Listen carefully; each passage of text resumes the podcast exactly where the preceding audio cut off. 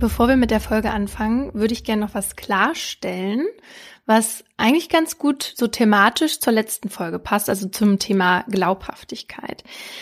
Es geht nochmal um die ominöse Mädchengang aus meiner Schule. Mhm. Haben sie, haben sie dich angerufen und bedroht, so wie du es vorher gesagt hast? Also ich hole erstmal hier jeden ab, ne? Also es ging um dieses mit Hockeyschlägern auf Personen losgehen. Weißt du, was ein super Name für die Gang gewesen wäre? Was? Die Hockeyschlägerinnen. Stimmt.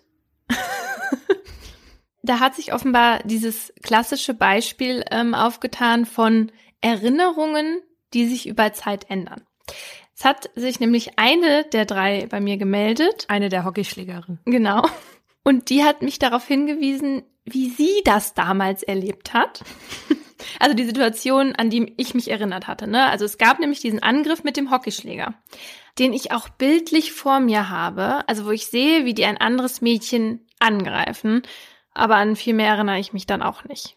Aber offenbar hat dieser Angriff aus Notwehr stattgefunden. Sie, also die mir geschrieben hat, war nämlich mit einer Glasflasche angegriffen worden und hat sich dann mit dem Hockeyschläger gewehrt. Das sagt sie. Ja, und und ich war in der Situation offenbar der sogenannte Knallzeuge, also die Knallzeugin mhm. von dem oder der ich ja letzte Folge auch schon erzählt hatte.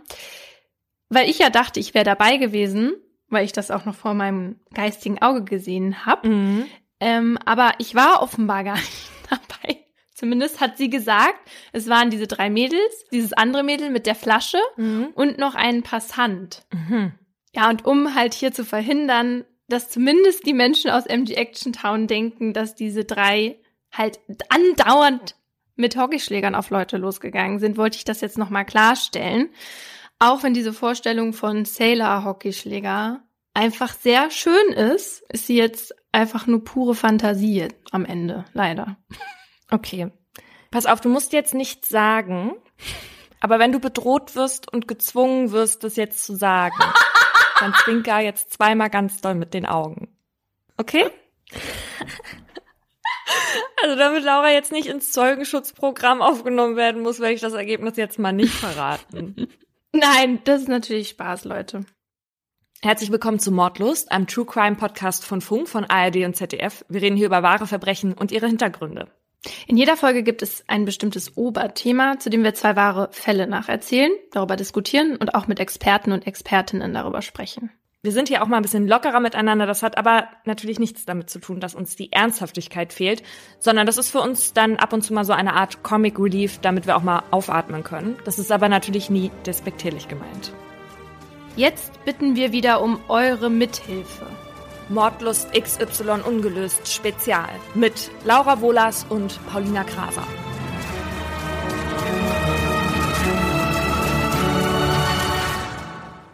Also heute geht es bei uns um die Sendung, die seit 1967 bei der Verbrechungsbekämpfung helfen soll.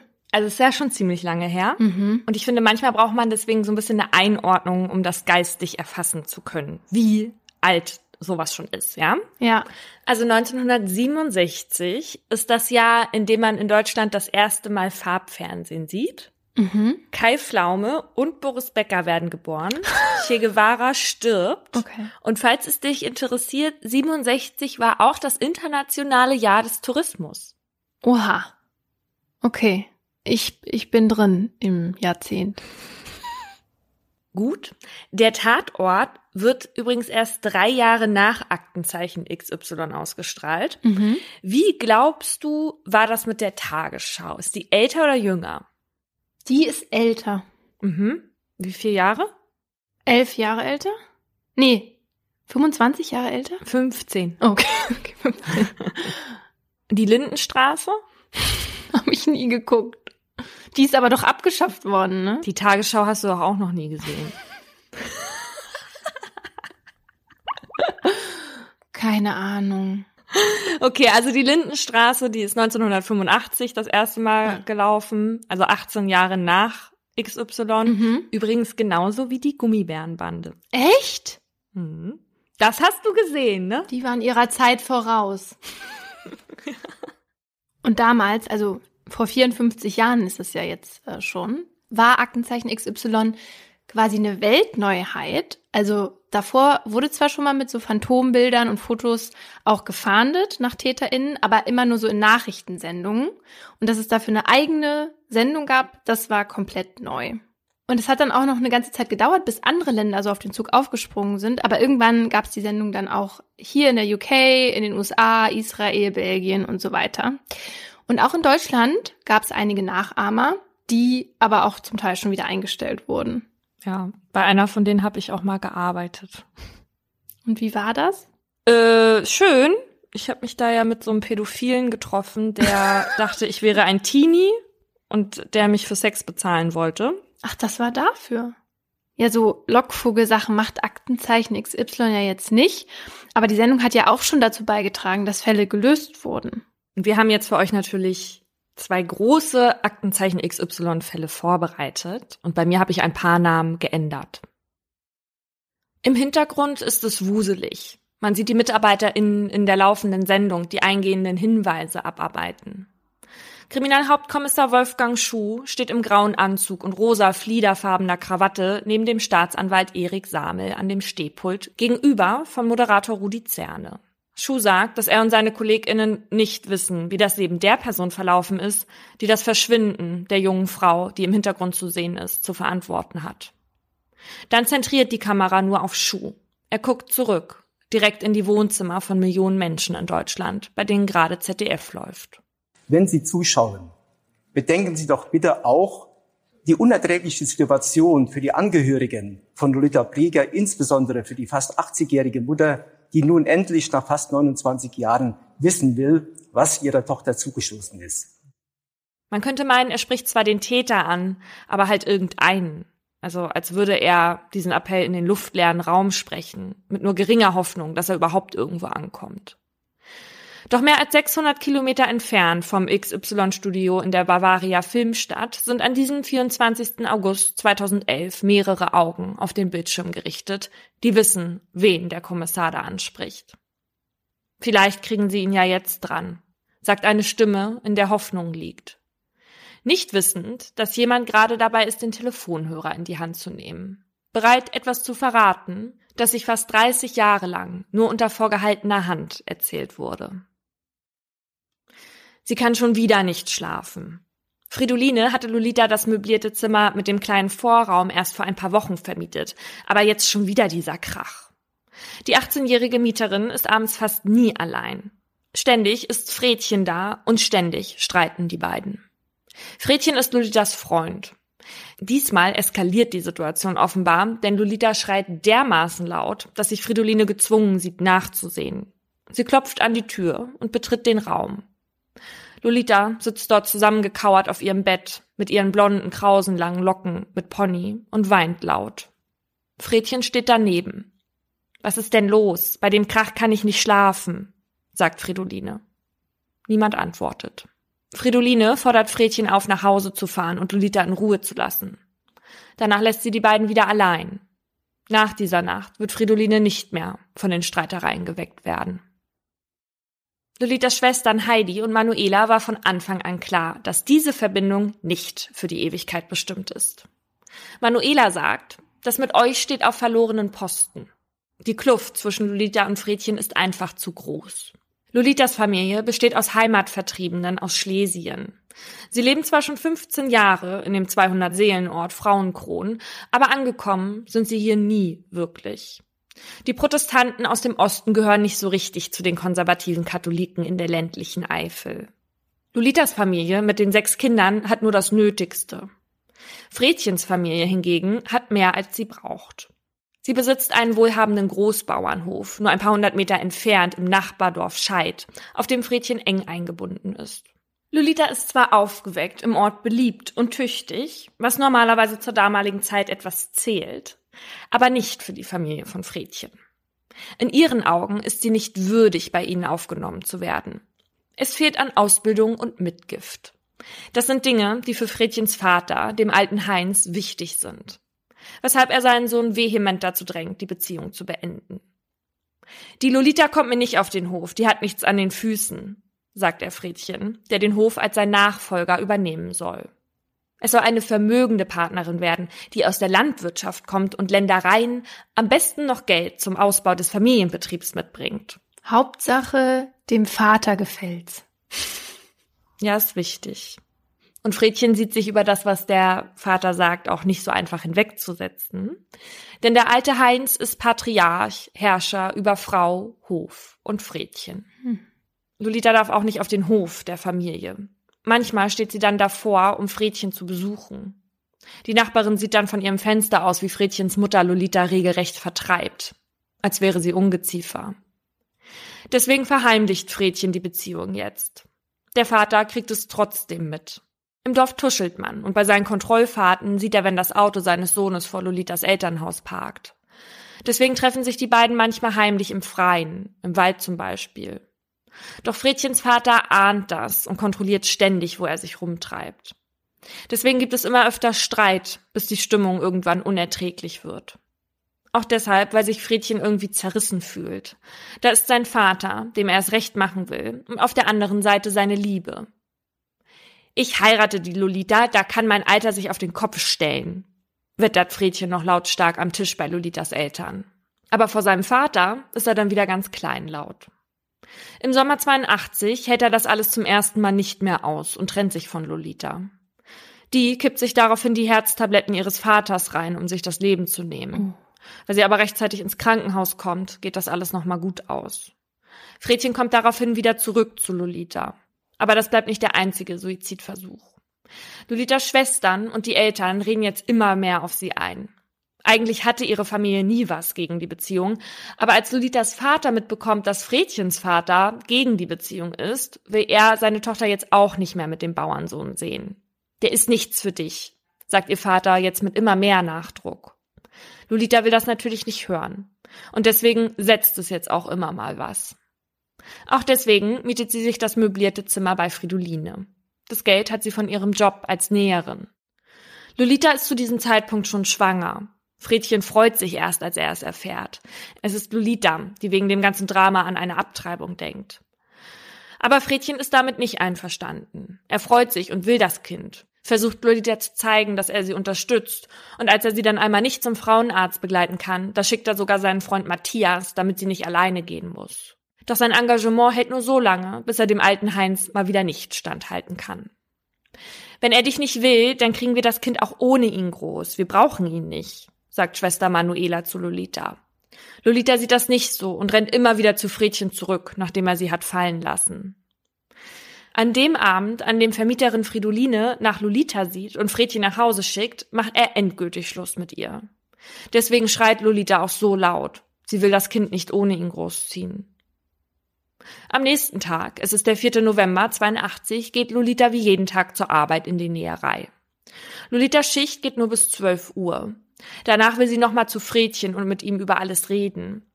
Deswegen fragt sie eine Arbeitskollegin, ob sie sie nach ihrem Feierabend mit dem Auto mit ins Nachbardorf nehmen kann. Die beiden Frauen verabreden sich. Lolita geht vorher noch einmal nach Hause. Draußen, als sie darauf wartet, von ihrer Kollegin abgeholt zu werden, kommt eine gute Bekannte vorbei. Die beiden unterhalten sich kurz. Lolita erzählt ihr, dass Fredchen am Vorabend mit ihr Schluss gemacht hat und dass sie jetzt auch noch mal mit ihm sprechen will. Zu diesem Gespräch soll später dann auch noch der alte Heinz dazukommen. Hm. Lolita hat schon eine Ahnung, was das bedeutet. Sie wollen ihr sicherlich eine Abfindung dafür zahlen, dass sie ein für alle Mal aus deren Leben verschwindet. Mit dem Kind. Kurze Zeit später rollt der Wagen ihrer Kollegin an. Lolita steigt ein. Ob sie schon mal auf dem Hof des alten Heinz war, will die Kollegin wissen. Nee, nee, antwortet Lolita. Hör mal, man geht aber nicht mit leeren Händen, wenn man das erste Mal geht. Ich habe ja kein Geld, sagt Lolita. Ich kann dir ja fünf Mark leihen, bietet die Kollegin an, damit Lolita Blumen oder sowas mitbringen kann. Nein, die kriegen nichts von mir. Lolita sagt ihrer Kollegin, dass sie sich gut vorstellen kann, dass Fredchen schon eine andere hat. Er muss mich ja auch nicht mehr heiraten, aber fürs Kind muss er sorgen. Dann lässt die Kollegin sie an der Kreuzung raus. Lolita will die steile Straße hoch, die zum Bauernhof führt, zu Fuß gehen. Es ist neblig, aber nicht kalt an diesem Tag. Zwei Nächte lang liegt Fridoline nicht wegen lauten Streitereien wach, bis sie bei Lolitas Mutter anruft. Seit zwei Tagen habe sie Lolita nicht mehr gesehen, sagt sie. Eine der Schwestern kommt vorbei, um in der Wohnung nachzusehen. Dort findet sie einen Brief, erst handschriftlich geschrieben von Lolita, gerichtet an Fredchen. All deine Sorgen wären gelöst, wenn ich tot wäre. Du hättest dich auf mich verlassen können, dein Leben lang. Ich liebe dich. Es grüßt dich, dein letztes Stück Dreck. Mhm. Jetzt hat sie es getan. Jetzt hat sie sich umgebracht, denkt die Familie. Die Schwester und ihr Mann suchen noch abends mit dem Hund in den Steinbrüchen, Hütten und Wäldern. Vielleicht hat sie es irgendwo abseits gemacht und liegt jetzt irgendwo. Am 9. November, fünf Tage nach ihrem Verschwinden, meldet Lolitas Mutter sie bei der Polizei als vermisst. Am Tag danach organisiert die Polizei eine große Suchaktion. Die wird aber schon bald abgebrochen, weil sich ein Busfahrer meldet, der angibt, Lolita erst vorgestern nicht weit entfernt vom Bauernhof des alten Heinz gesehen zu haben. Die ist nach Holland gefahren zum Abtreiben. Die arbeitet jetzt im horizontalen Gewerbe. In den beiden Dörfern wird getratscht noch und nöcher, während Lolitas Mutter jedes Mal das Herz in die Hose rutscht, wenn das Telefon klingelt. Hör mal, da oben ist was ganz Schlimmes passiert, sagt sie zu ihrer Tochter Manuela und meint damit den Hof des alten Heinz. Sie betet, sie hofft, sie sucht mit Lolitas Papa sogar einen Wahrsager in Belgien auf, um zu erfahren, was mit ihrer Tochter passiert ist. Der sagt ihr zwar nicht, wo sie sich aufhält, aber dass es ihr gut gehe und dass sie bald wiederkommen würde. Mhm. Lolitas Mutter zündet in dieser Zeit jeden Tag eine Kerze an, damit Lolita weiß, wo sie hingehört, sagt die Mutter, falls sie nach Hause kommt. Ihre Kinder haben Angst, dass sie damit irgendwann die Gardinen abfackelt.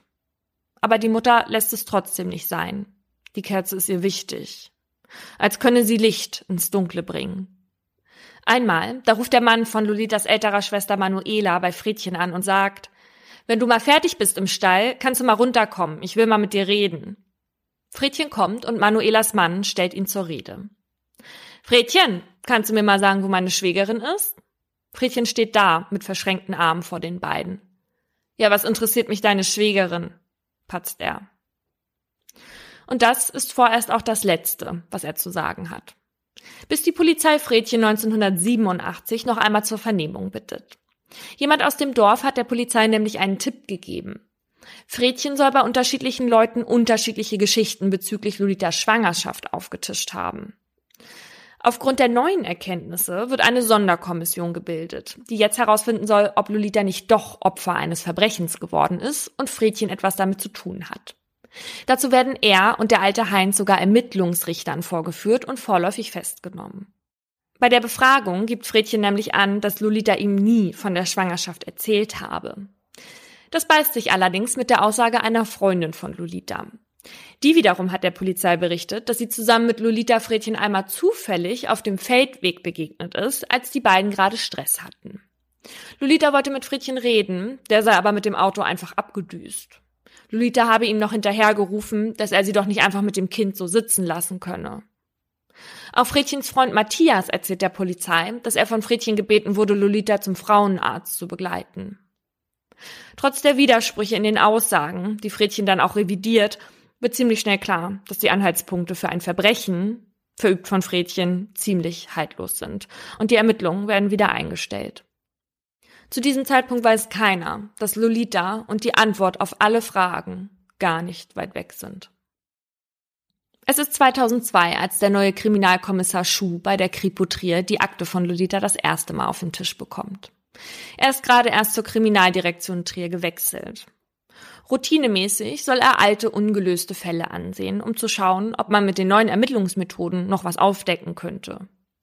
Er liest Lolitas komplette Akte. Über tausend Seiten fasst sie. Er liest von den damaligen Vernehmungen, von den Verdächtigungen und von den Gerüchten. Dann entschließt er sich nach Frauenkron zu fahren und Lolitas Mutter aufzusuchen. Auf den Tag genau 20 Jahre, nachdem ihre Tochter verschwand, tritt Schuh durch die Tür des Familienhauses. Sie wohnt noch immer dort in dem Haus, in das ihre Tochter nie wieder zurückgekehrt ist. Sie ist sich mittlerweile sicher, erzählt sie Kommissar Schuh, dass Lolita nicht mehr lebt. Doch wie beweisen? Schuh beschließt, an der Vergangenheit zu rütteln. Gerade hier, wo noch so vieles so ist, wie es damals war. Ein Großteil von Lolitas Familie wohnt noch immer im Dorf und der Umgebung. Und auch Fredchen hat den Hof nicht verlassen. Wie der alte Heinz es wollte, hatte er irgendwann den Hof übernommen, eine Familie gegründet und die Vergangenheit hinter sich gelassen. Schuh befragt, genau wie seine Kollegen und Kolleginnen vor 20 Jahren, erneut die Zeugen und Zeuginnen, versucht einen eigenen Blick auf den Fall zu bekommen. Er hört sogar die Telefongespräche auf dem Großbauernhof ab.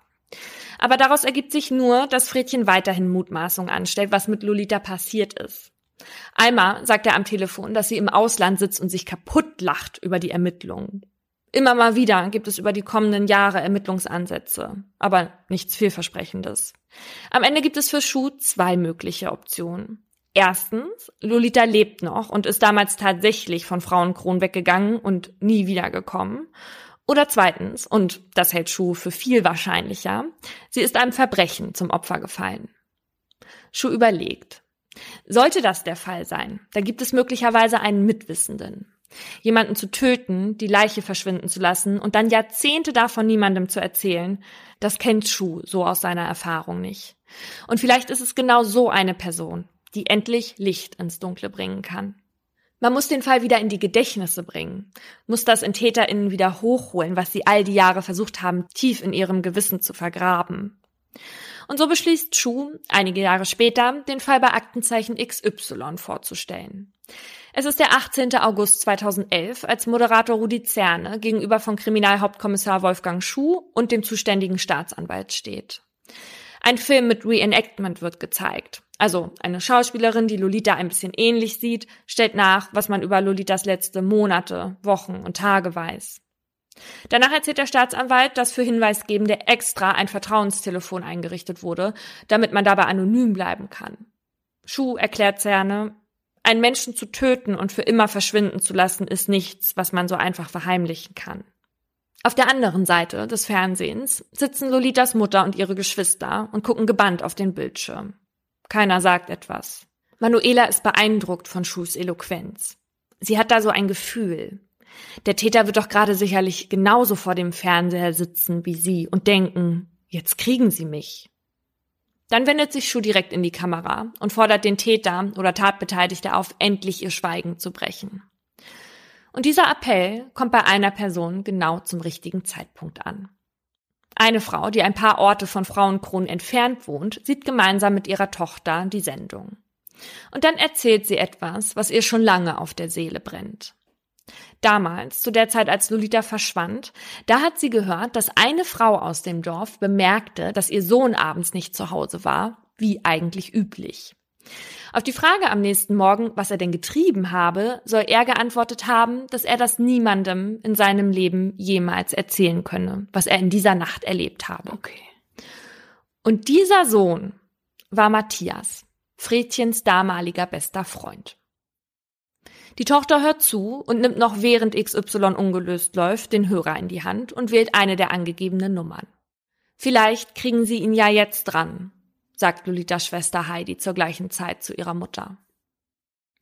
Wenige Wochen später, es ist am Morgen, kurz nach 10 Uhr, wartet Kommissar Schuh im Polizeipräsidium Trier auf Matthias. Er weiß, dass er wegen Lolita hier ist, nicht aber von dem entscheidenden Anruf. Schuh weiß aus den Akten, dass Matthias Lolita damals zum Frauenarzt gefahren hat. Dass Fredchen ihn darum gebeten hat, beweist eine Menge Vertrauen unter Männern. Und vielleicht ging diese Freundschaft ja noch weiter. Das Gespräch startet soft. Einige unverfängliche Fragen. Matthias ist kein ausschweifender Redner. Das mag aber auch seiner Aufgeregtheit geschuldet sein. Nein, was mit Lolita passiert ist, das wisse er nicht. Mit Fredchen habe er keinen Kontakt mehr, sagt er. Eine Stunde geht die Befragung, ohne dass Schuh wirklich vorankommt. Da muss er seine Taktik ändern. Dann lässt Schuh Matthias wissen, dass er für eine Verschleierung nicht mehr belangt werden könne. Sie haben doch auch eine Tochter. Wie alt ist die? 18. So alt war Lolita, als sie verschwand. Wie würde er sich an der Stelle von Lolitas Mutter fühlen, fragt Schuh. Ein Blick auf die Uhr, es ist 11.15 Uhr. Und dann beginnt Matthias zu erzählen, was er all die Jahre geheim gehalten hatte. Fredchen, der kam eines Tages morgens zu mir und sagte, er hätte die Lolita umgebracht. Wie weiß ich nicht, keine Ahnung. Und dann habe ich, ich weiß nicht, wie es mir damals gegangen ist. Ich habe ihm auf jeden Fall geholfen, das Mädchen ja so wegzutun.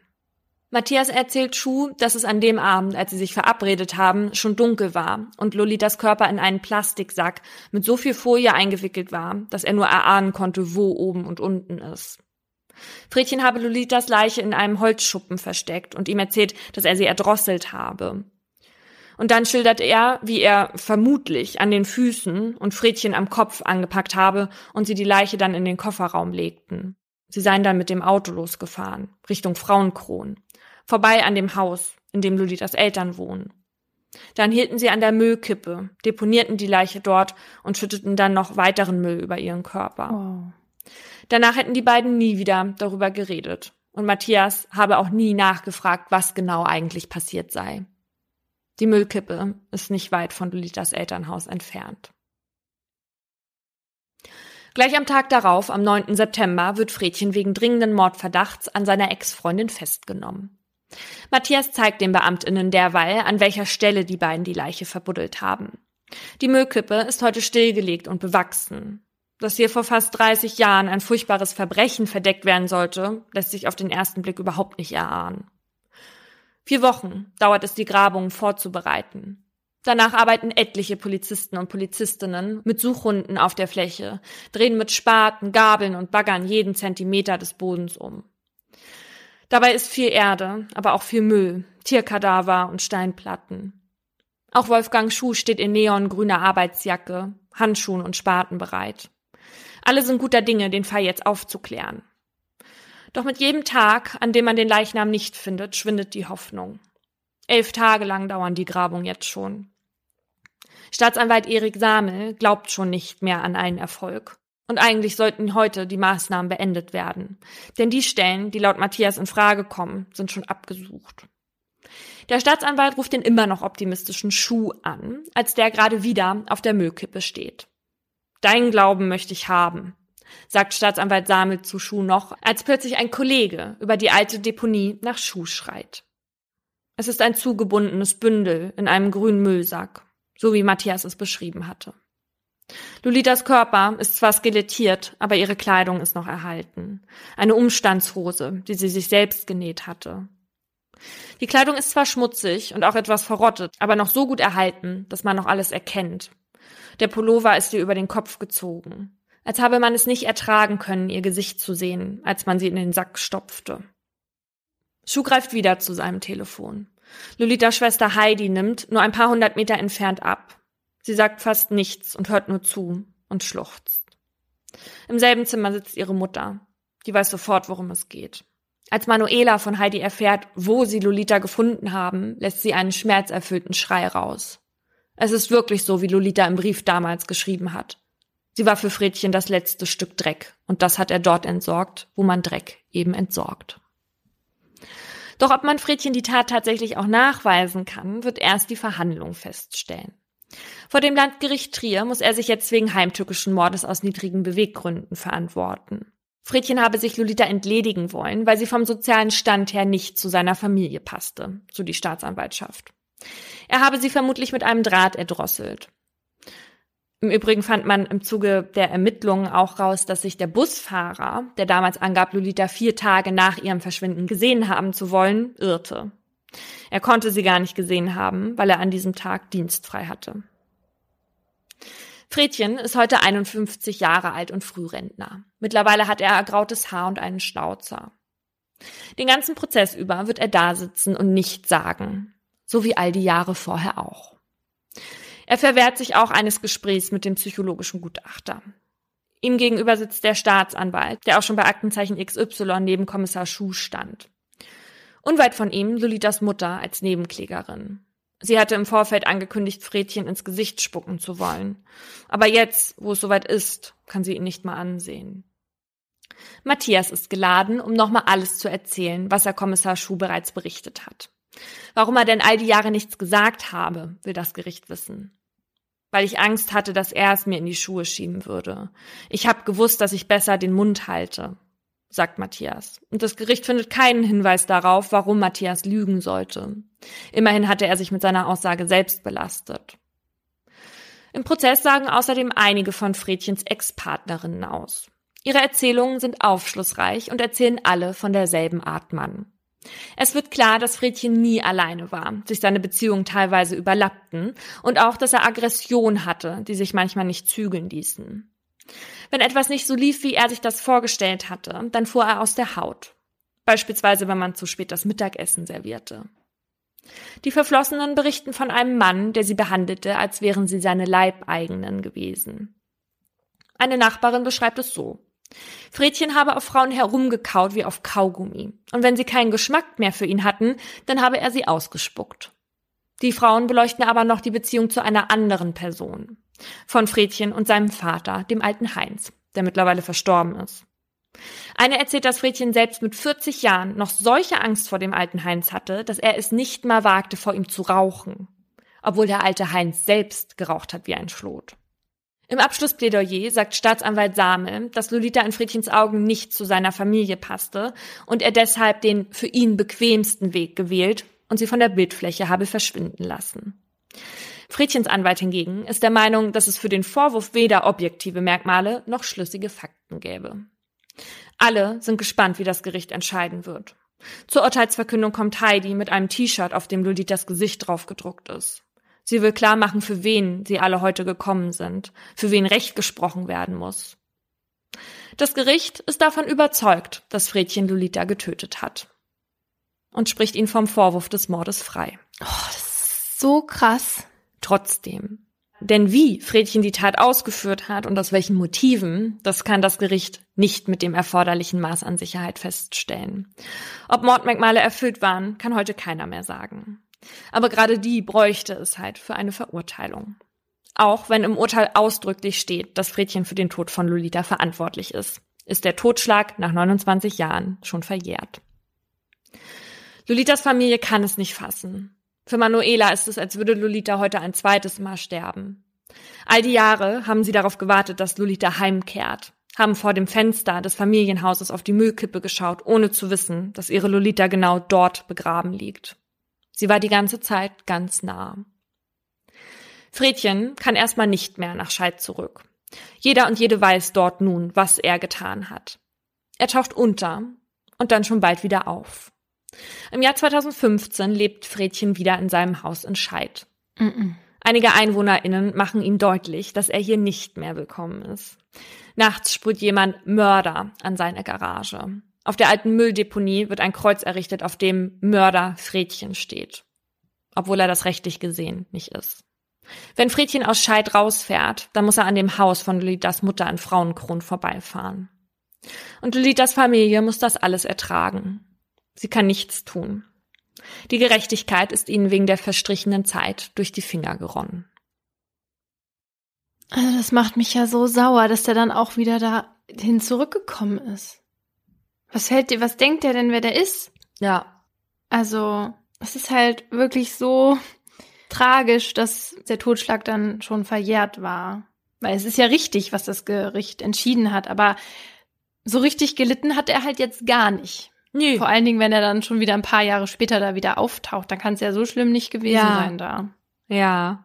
Also jetzt von der Ferne betrachtet hat sich für ihn eigentlich nicht so wirklich was geändert. Ja. Und dabei muss man halt wirklich sagen, also dass er sie da auf der Müllkippe abgelegt hat. Also das ist einfach so von der Symbolik einfach so ekelhaft. Ja.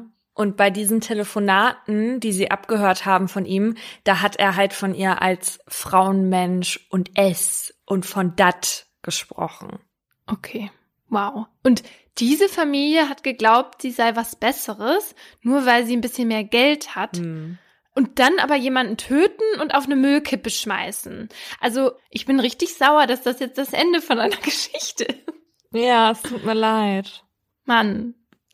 Am Ende muss man aber sagen, dass es für die Familie schon ein Segen alleine ist, dass der Fall durch die Sendung überhaupt noch aufgeklärt wurde. Ne? Mhm. Also weil das sah ja jahrzehntelang einfach gar nicht danach aus. Für Kommissar Schuh war es halt die, also wirklich die einzige Hoffnung, den Fall nochmal so in die Gedächtnisse zu bekommen. Und er ist auf Aktenzeichen XY damals zugegangen. Und dann haben die Sendeverantwortlichen entschieden, dass es der Fall in die Sendung schafft. Und das ist halt aber nicht bei jedem Fall so. Und darum dreht sich jetzt mein Aha. Also darum, was in die Sendung darf. Laura und ich, wir haben gerade erst neulich über einen Fall gesprochen, von dem wir wissen, dass da Angehörige gerne in die Sendung kommen würden, um halt nach einer Zeugin zu suchen, die ihrer Meinung nach Informationen zu einem Verbrechen hat. Und bisher wurde das von der Redaktion aber nicht angenommen. Und wir haben die Information, dass das auch deswegen ist, weil die Polizei darin halt nicht so viel Sinn sieht. Und das ist nämlich hier auch schon die erste Hürde. Die Sendung arbeitet nämlich sehr eng mit den Strafverfolgungsbehörden zusammen. Und wenn die halt keinen Sinn darin sehen oder das vielleicht auch taktisch ständig wollen, dass darüber noch mehr berichtet wird, dann sieht's halt eher schlecht aus. Und auf der Seite von XY, da steht auch nicht ohne Ermittlungsbehörden.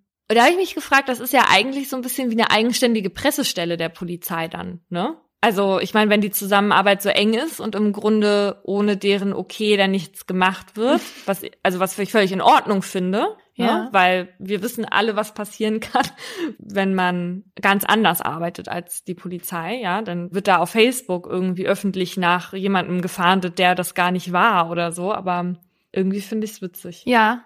Ja, da verschwimmen halt irgendwie die Grenzen zwischen Presse und Staat, ne? In dem Fall. Ja.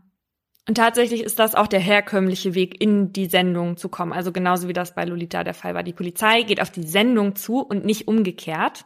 Was ich auch gut finde, weil da muss die Sendung gar nicht so viel suchen eigentlich. Ne? Naja. Aber das kommt halt dann auch auf die ermittelnden Personen an. Also wenn da jetzt eine Kommissarin sitzt, die viel mit Öffentlichkeitsarbeit macht und davon auch viel hält, passiert das halt eher, als wenn da jetzt ein, äh, sagen wir mal, sehr alter Kommissar sitzt, der sich nicht so wirklich mit Medien auskennt. Ja, und da gibt's ja wirklich ein paar ErmittlerInnen, die schon öfter in der Sendung waren. Zum Beispiel Ingo mhm. Thiel, mhm. von dem hattest du auch mal erzählt, ähm, beim Fall Mirko, ne? Ah ja. Mhm. Genau. Und der war nach dem Fall noch öfter da, weil er halt eben gute Erfahrungen gemacht hat durch die Sendung. Mhm. Ja. Und das passiert natürlich aber trotzdem, dass die Sendung auch mal nach Fällen schaut. Also gerade wenn es jetzt so sehr medienwirksame Fälle sind, aber das ist halt eher selten. Ansonsten gibt es aber Grundsätze für die Öffentlichkeitsfahndung bei XY ungelöst und das sind im Grunde auch die Regelungen der Öffentlichkeitsfahndung in Strafverfahren.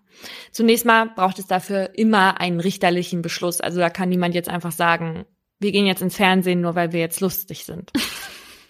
Und wenn ein unbekannter Täter oder eine unbekannte Täterin ermittelt werden soll, dann ist natürlich die Tat wichtig. Also wenn Laura im Penny jetzt was klaut, dann wird danach nicht bei XY nach ihr gesucht. Ein Glück. Also kannst du weitermachen. Also nur so Kapitaldelikte wie Mord, Raub, Geiselnahme und Vergewaltigung und es müssen auch konkrete Fragen vorliegen, die Zeugen oder Zeuginnen beantworten können. Es gibt aber auch den Fall, dass man einen Verdächtigen hat, aber bisher nur anonyme Hinweisgebende. Und solche Fälle sind halt sehr interessant für die Sendung, weil anonyme Hinweise sind nicht gerichtsverwertbar. Und deswegen braucht man Leute, die ihre Identität preisgeben, weil ich erst dann einen Täter oder eine Täterin beweiskräftig überführen kann. Und so war das halt auch im Fall von Mark H. Der junge Mann hatte nur den Blick von einer Aussichtsplattform genießen wollen und war dann plötzlich von einem gewalttätigen, stadtbekannten Schläger attackiert worden und in den Rollstuhl geprügelt worden und dadurch dann querschnittsgelähmt. Mark überlebte nur knapp und konnte erst zwei Jahre nach der Tat wieder eigenständig atmen. Oh und eigentlich wusste man die ganze Zeit, wer es war, aber aus Angst haben sich Zeugen und Zeuginnen halt nur anonym bei der Polizei gemeldet. Mhm. Und nach dem Beitrag bei XY waren aber einige dieser ZeugInnen dann doch bereit, ihre Namen zu nennen. Und der Verdächtige konnte letztendlich zu acht Jahren Haft verurteilt werden. Ja, und auch in meinem Fall jetzt spielt Aktenzeichen XY bei der Suche nach ZeugInnen eine große Rolle. Auch wenn am Ende nicht alle Fragen beantwortet werden können. Einige Namen habe ich geändert und die Triggerwarnung findet ihr in der Folgenbeschreibung. 1987. Du liegst ja immer noch im Bett, ruft ihre Mutter. Tatsache. Julia hat verschlafen. Jetzt muss die Neunjährige sich beeilen, um noch rechtzeitig zur Schule zu kommen. Während Mutter Dagmar ihr also das Butterbrot zum Mitnehmen schmiert, macht Julia sich fertig. Und um kurz nach halb acht ist sie zur Tür raus macht sich im Gehen noch die dicke rote Jacke zu, die sie vor der kalten Novemberluft schützen soll. Um pünktlich zur ersten Stunde da zu sein, nimmt Julia eine Abkürzung. Die führt über einen kleinen Trampelpfad vorbei an verwilderten Hecken und einer ehemaligen Kleingartenanlage. So hat sie nur wenige hundert Meter bis zu ihrem Ziel. Als Julia schnellen Schrittes den Weg entlang spaziert, kommt ihr ein Mann entgegengejoggt. Doch anstatt auf ihrer Höhe einfach an ihr vorbeizulaufen, bleibt er ganz plötzlich stehen. Er packt sie und schubst sie ins Gebüsch. Dann sagt er zu ihr, ich will mit dir schlafen. Uah. Als Julia an diesem Freitag zum Mittagessen nicht nach Hause kommt, macht sich Mutter Dagmar Sorgen. Sie ruft bei Julias Freundin an, zu der sie oft nach der Schule zum Spielen geht, doch die erzählt ihr, dass Julia heute gar nicht in der Schule war. Jetzt steigt Panik in Dagmar auf. Als sie auch in der Schule, bei befreundeten Familien und in Krankenhäusern nicht weiterkommt, wählt sie schließlich um 13.39 Uhr die 110. Als zwei Beamte kurze Zeit später vor ihrer Tür stehen, soll sie ihnen erklären, welche Route Julia normalerweise zur Schule nimmt. Außerdem fragen sie nach einem aktuellen Foto. Dann machen sich die zwei auf den Weg, gehen zunächst die Hauptstraße entlang. Jede Person, die ihnen entgegenkommt, wird mit dem Foto konfrontiert. Doch niemand will das Mädchen gesehen haben. Auf dem Rückweg von der Schule gehen die Polizisten den Trampelpfad entlang. Doch auch hier keine Spur. Weil das Gebiet rund um diese Abkürzung so groß und unübersichtlich ist, wird Verstärkung angefordert. Und es dauert nicht lang, da sind hunderte Beamte und Beamtinnen im Einsatz, die zusammen mit Suchhunden die Umgebung durchkämmen. Bis zuerst ein lautes Bellen und dann der Funkspruch zu hören ist. Ihre Tochter ist tot, sagt der Beamte zu Dagmar, der gemeinsam mit seinem Kollegen und einem Pastor ein paar Stunden später wieder vor ihrer Tür steht. Dagmars kleiner Sonnenschein wird nicht wieder zurückkehren. Als ihr das bewusst wird, bricht die Frau zusammen. Bevor sich die Polizisten verabschieden, verspricht der eine ihr noch, wir werden alles versuchen, um den Täter zu kriegen. Währenddessen wird Julia in der Osnabrücker Rechtsmedizin untersucht. Dort steht schnell fest, die Neunjährige wurde sexuell missbraucht und danach erstickt. Und zwar ungefähr zwischen sieben und acht Uhr morgens. Um den Täter zu finden, wird eine Mordkommission unter der Leitung von Horst Kuhn gebildet und erste Zeugen und Zeuginnen befragt. Mehrere Schulkinder berichten von einem Mann, der an dem Morgen des 27. Novembers plötzlich im Gebüsch neben dem Trampelpfad aufgetaucht sei. Der Mann sei zwischen 20 und 30 Jahre alt gewesen und ungefähr 1,70 bis 1,75 groß mit rötlich-blonden Haaren. Außerdem trug er einen Norweger Pullover. Mit diesen Informationen wendet sich die Polizei an die Öffentlichkeit. Und tatsächlich gehen einige Hinweise ein. Doch ein konkreter Verdächtiger lässt sich nicht finden. Mittlerweile hat man in Osnabrück Angst vor einem Unbekannten, der kleine Kinder missbraucht und tötet. Deshalb werden die jetzt zur Schule gebracht und auch wieder abgeholt. In den nächsten Monaten werden zwei Männer vernommen, doch kurze Zeit später unverrichteter Dinge wieder nach Hause geschickt. Julias Mutter glaubt nicht daran, dass der Täter gefunden wird, auch wenn sie das Gefühl hat, die Polizei mache alles, was in ihrer Macht steht. Und sie soll Recht behalten. Trotz hoher Belohnungen von verschiedenster Seite gerät auch Jahre später niemand in den Fokus der Polizei. Es gibt einfach keine Spur. Auch wenn die 20 Aktenordner immer mal wieder hervorgekramt werden. Horst Kuhn, der Chef der damaligen Mordkommission, die schon Monate nach der Tat eingestellt wurde, muss noch oft an den Fall denken. Denn das Bild des toten Mädchens im Gebüsch hat sich bei ihm eingebrannt. Immer wieder geht er zurück zum Tatort. Sogar noch, als er schon längst im Ruhestand ist und sein Kollege Uwe Hollmann ihn abgelöst hat. Hollmann ist der Verantwortliche, als die Akten 2013 wieder einmal aus den Regalen genommen werden. Auch ihn lässt der Fall keine Ruhe. Er war 1987 als junger Polizist dabei, hatte die Aufgabe, nach dem vermissten Mädchen zu suchen. Hollmann kann sich noch genau daran erinnern, als ihn die Nachricht ereilte, dass Julia tot ist. Er nimmt sich den Fall also noch einmal vor und lässt Julias Kleidung aus dem Keller der Staatsanwaltschaft holen, beziehungsweise die Klebefolien, mit denen ihre Kleidung Ende der 80er abgeklebt wurde. Mit solchen Folien können eben kleinste Fasern und Zellmaterial gesichert werden, was dann später untersucht werden kann. Die Folien schickt Heumann zu den DNA-Experten und Expertinnen vom Landeskriminalamt Bayern, die sie mit neuester Technik auf Einzelschuppen untersuchen sollen. Während in den bayerischen Laboren also nach DNA gesucht wird, geht Hollmann in die Offensive. Er tritt am 17. April 2013 bei Aktenzeichen XY auf. Hier schauen an diesem Mittwochabend fünf Millionen Menschen dabei zu, was Julia 1987 erleben musste. Nach einem circa zehnminütigen Film fragt der Moderator Rudi Zerne den Kommissar, worin denn jetzt die Hoffnung bestünde, nach 25 Jahren hier mit dem Fall noch weiterzukommen. Und Heumann antwortet, ja, nun, äh, auch dieser Mensch äh, wird sicherlich mit seinen Eindrücken, mit seinen Erlebnissen, mit dem, was er da gemacht hat, äh, leben müssen. 25 Jahre hat er damit leben müssen und möglicherweise hat er sich jemandem offenbart. Vielleicht hat es früher irgendwelche persönlichen Beziehungen gegeben, die diesen wichtigen Zeugen, der die Identität des Täters kennt, äh, dann nicht preisgegeben hat. Vielleicht gibt es diese Beziehungen nicht mehr und insofern wäre es wichtig, wenn er sich denn meldet. Auch auf den Mann, den Kinder damals am Trampelpfad gesehen haben wollen, kommt Rudi Zerne noch einmal zu sprechen und fragt Hollmann, ist das der Täter? Das kann der Mörder sein. Er war sehr nah dran. Er war örtlich und zeitlich sehr nah dran. Aber es kann auch durchaus sein, dass es sich um einen wichtigen Zeugen handelt. Damit sich jetzt potenzielle Zeugen und Zeuginnen an diesen Mann erinnern, wird noch einmal die Personenbeschreibung durchgegeben. Rotblondes Haar, 20 bis 30 Jahre alt, 1,70 bis 1,75 mit Norweger Pullover. Und für die Ergreifung des Täters sind 2500 Euro ausgelobt. Nach insgesamt 16 Minuten ist der Fall Julia in der XY-Folge abgehandelt und Uwe Hollmann setzt sich zu seiner Kollegin ans Telefon. Als Julias Mutter Dagmar von den neuen Entwicklungen im Fall ihrer Tochter hört, ist sie wenig hoffnungsvoll. Sie glaubt nicht mehr an die Verhaftung des Täters, gegen den sie mittlerweile nicht einmal mehr Hass verspürt. Sie würde ihm nur gerne einmal in die Augen schauen und fragen, warum. Während das Team von Hollmann 800 Hinweisen nachgeht, die nach der Ausstrahlung eingegangen sind, gibt es Anfang Mai endlich eine Rückmeldung aus dem Landeskriminalamt Bayern. Es konnte tatsächlich eine männliche DNA ausgemacht werden. Doch als diese in die Datenbank eingespeist wird, gibt es keinen Treffer.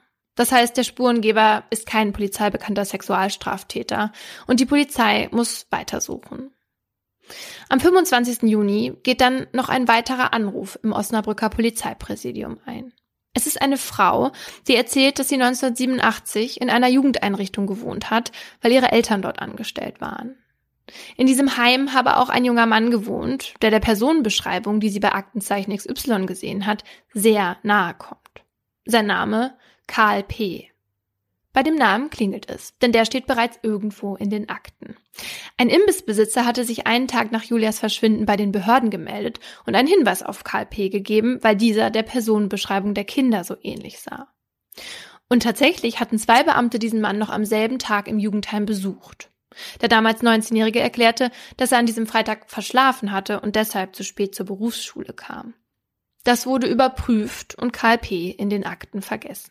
Wie kann man denn überprüfen, ob der das jetzt verschlafen hatte? Also dazu habe ich keine genauen Informationen gelesen. Ich gehe davon aus, dass sie die anderen Personen befragt haben, die da in diesem Heim gewohnt haben hm. und in der Schule nachgefragt haben.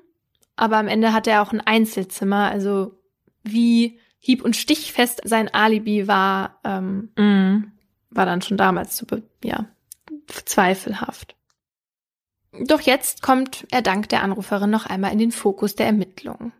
Neben einigen anderen Männern, die im Laufe der Jahre ihren Weg in die Akten gefunden haben, muss er einen DNA-Test machen. Es dauert nur zwei Wochen, da haben Hollmann und sein Team Gewissheit. Karl P. ist der Spurengeber, also der Mann, dessen Fasern auf der Kleidung von Julia gefunden wurde. Am 15. September 2013 klingeln sie also an der Tür seiner Schwiegereltern und stören bei Kaffee und Kuchen. Karl P. leugnet vor der Familie seiner Frau etwas mit dem Tod von Julia zu tun zu haben, begleitet die Beamten aber freiwillig mit aufs Revier. Und dort fängt er schließlich an zu erzählen. 1987. Damals lebt Karl in einer Jugendeinrichtung für schwer Erziehbare.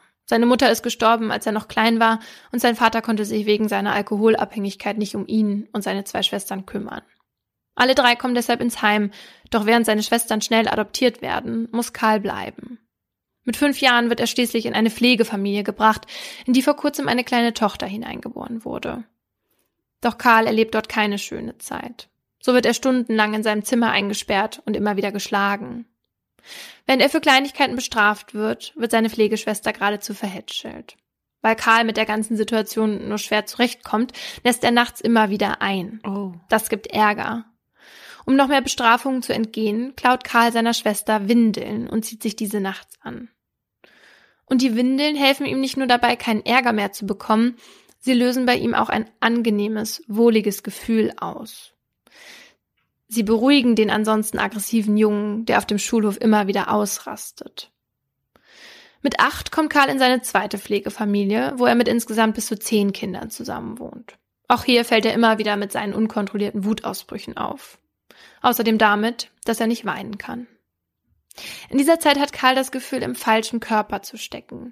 Er würde lieber ein Mädchen sein, und so fängt er an, sich aus den Schränken seiner Pflegeschwestern Kleidungsstücke zu nehmen und diese heimlich anzuziehen.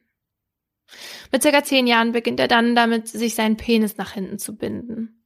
Weil das alles aber nicht wirklich hilft, seine Aggressionen zu mildern, kommt er mit zwölf für ein paar Monate in eine Kinder- und Jugendpsychiatrie. Dort wird zwar nicht über seine Identitätsprobleme gesprochen, aber er lernt mit seinen Gefühlen besser umzugehen. Mit 16 nimmt er dann erstmals Kontakt zu seinem leiblichen Vater auf, der gerade wegen eines Tötungsdelikts in Haft sitzt. Es dauert aber nicht lange, bis er den Kontakt wieder einstellt, weil es dann doch immer nur zu Streitereien kommt. Kurz darauf soll Karl wieder in eine Klinik für Kinder- und Jugendpsychiatrie. Die Pflegemutter kommt mit ihm nicht mehr klar. Hier wird ihm diagnostiziert, dass er aufgrund häufig wechselnder Bezugspersonen in den ersten Lebensjahren und der Tatsache, dass er sich damals immer wieder gegenüber Mädchen benachteiligt fühlte, an einer sehr tief sitzenden emotionalen Störung der Persönlichkeit leidet. Nach sechs Monaten kommt er in eine Jugendhilfeeinrichtung in Osnabrück, nicht weit von Julias Schule entfernt. Dort wird er zwar pädagogisch betreut, allerdings wird die empfohlene ambulante Therapie nicht fortgesetzt. In dieser Einrichtung wohnt Karl in einem Einzelzimmer und er fängt eine Ausbildung zum Brückenbauer an, bei der er deutschlandweit als Monteur eingesetzt wird. Von Montag bis Donnerstag ist er unterwegs. Freitags hat er Berufsschule. So auch am 27. November 1987. In der Nacht zuvor schläft der 19-Jährige schlecht. Er ist, wie so oft, unruhig. Und weil Karl diese Unruhe auch noch am Morgen verspürt, beschließt er joggen zu gehen. Wegen der Kälte wirft er sich noch seinen Norweger Pullover drüber. Karl läuft seine gewohnte Strecke. Doch auf dem Rückweg schlägt er einen unbekannten Trampelpfad ein. Durch ein ehemaliges Kleingartengelände, gesäumt von Büschen und Bäumen. Da kommt ihm ein kleines Mädchen entgegen. Und in dem Moment trifft er eine Entscheidung. Er packt es, schubst es ins Gebüsch und sagt, ich will mit dir schlafen. Das Mädchen ist geschockt, traut sich nicht zu schreien, geschweige denn sich zu wehren. Und so nimmt Karl ihr den Tornister ab und zieht ihr die dicke rote Jacke aus. Dann fordert er sie auf, sich Hose und Unterhose selbst auszuziehen, und dann beginnt er sie zu vergewaltigen. Doch nach nur kurzer Zeit wird ihm klar, was er da gerade tut. Er ist von sich selbst entsetzt und lässt von dem Mädchen ab. Karl erklärt ihr, sie solle sich wieder anziehen, und auch er zieht seine Hose hoch. Sie tut wie ihr geheißen. Dabei findet sie ihre Stimme wieder und sagt zu Karl bestimmt, dass sie jetzt nach Hause geht und ihrer Mutter alles erzählen wird ihre Art, ihm heimzuzahlen, was er ihr da gerade angetan hat. Doch diese Worte werden dem Kind zum Verhängnis. Denn Karl kriegt Panik. Er hat Angst, dass seine Tat durch sie nun aufgedeckt würde. Und deshalb greift er sich das Mädchen und erstickt es mit seinem Schal. Dann rennt Karl davon, bis nach Hause, wo er duscht und dann etwas verspätet in der Berufsschule ankommt. In den Jahren darauf verdrängt Karl seine Tat. Er kann sie nicht verstehen, weiß nicht, warum er das getan hat. Mit 22 zieht er schließlich aus der Jugendeinrichtung aus und mit seiner Freundin zusammen, die er kurz darauf heiratet. Sein Leben entwickelt sich langsam, aber sicher zum Guten. Er lernt mit seinen Aggressionen umzugehen und sie zu kontrollieren. Karl arbeitet viel, baut sich einen großen Freundeskreis auf, ist Hobbygärtner und hat vier Patenkinder, die er regelmäßig besucht. Wenn er mit ihnen zusammen ist, muss er häufig an Julia denken. Selber Kinder haben möchte er nicht. Vor seiner Frau schiebt Karl seine Arbeit vor, bei der er ständig unterwegs sein muss. Den wahren Grund erfährt seine Ehefrau erst jetzt. Nach seinem Geständnis, bei dem Karl P. den Beamten und Beamtinnen seine komplette Lebensgeschichte erzählt hat. Nach der mehrstündigen Vernehmung meldet sich Uwe Hollmann bei Julias Mutter. Dagmar hatte mit diesem Tag nicht mehr gerechnet. Sie hofft jetzt endlich eine Antwort auf die Frage nach dem Warum zu bekommen. Und die soll der Prozess bringen, der am 6. März 2014 vor dem Osnabrücker Landgericht startet. Als die Anklage verlesen wird, schaut Karl P. zu Boden und weicht den Blicken des Staatsanwalts aus. Und nach nur neun Minuten ist der erste Prozesstag vorbei. Am nächsten ist Karl P. an der Reihe. Er will aussagen. Dazu steht er auf und entschuldigt sich bei Julias Familie. Ihm tue unendlich leid, was er ihnen und dem Kind angetan habe, und er hoffe inständig, dass sein Geständnis und dieser Prozess dabei helfen kann, nach all den Jahren zur Ruhe zu kommen. Dann setzt er sich wieder hin und fängt mit tränenerstickter Stimme an zu erzählen, vom Morgen des 27. November 1987. Dabei setzt er immer wieder ab und wird still. Dann ist im ganzen Saal nur noch ein rhythmisches Klopfen zu hören, weil der 45-Jährige so sehr zittert, dass er seine Schuhspitze immer wieder auf den Boden schlägt.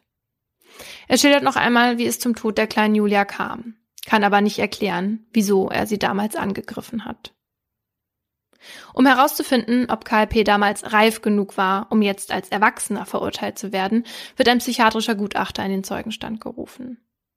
Der diagnostiziert dem damals 19-Jährigen eine sexuelle Identitätskrise, einen transvestitischen Kinderkleiderfetischismus, einen Windelfetischismus und eine pädophile Orientierung. Doch sei Kalpe davon nicht beherrscht gewesen, denn er habe seine pädophile Neigung nicht ausgelebt. Die Tat sei aus psychologischer und psychiatrischer Sicht eher damit zu erklären, dass sie dem Verhalten eines aggressiv impulshaften jugendlichen Straftäters entspreche, der sich eben das genommen habe, was er gerade haben wollte. In dem sexuell aggressiven Heranwachsenden, bei dem auch ein dissoziales Verhalten hinzugekommen sei, sei irgendetwas ausgebrochen, was man nicht nachvollziehbar erklären könne.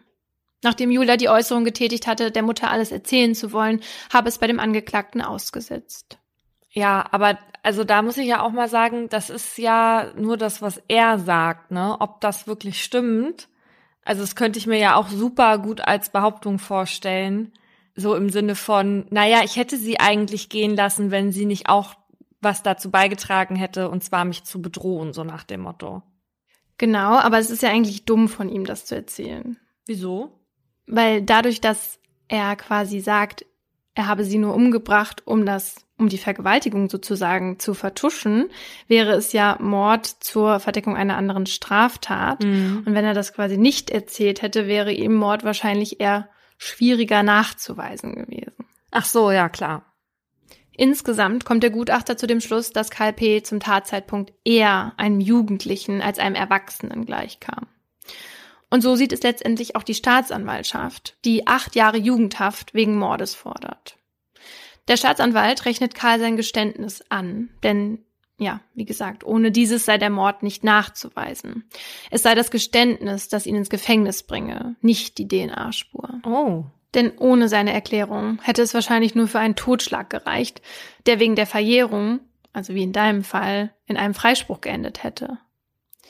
Am Ende fügt der Staatsanwalt noch hinzu, unser Angeklagter ist kein Monster, er ist ein Mensch.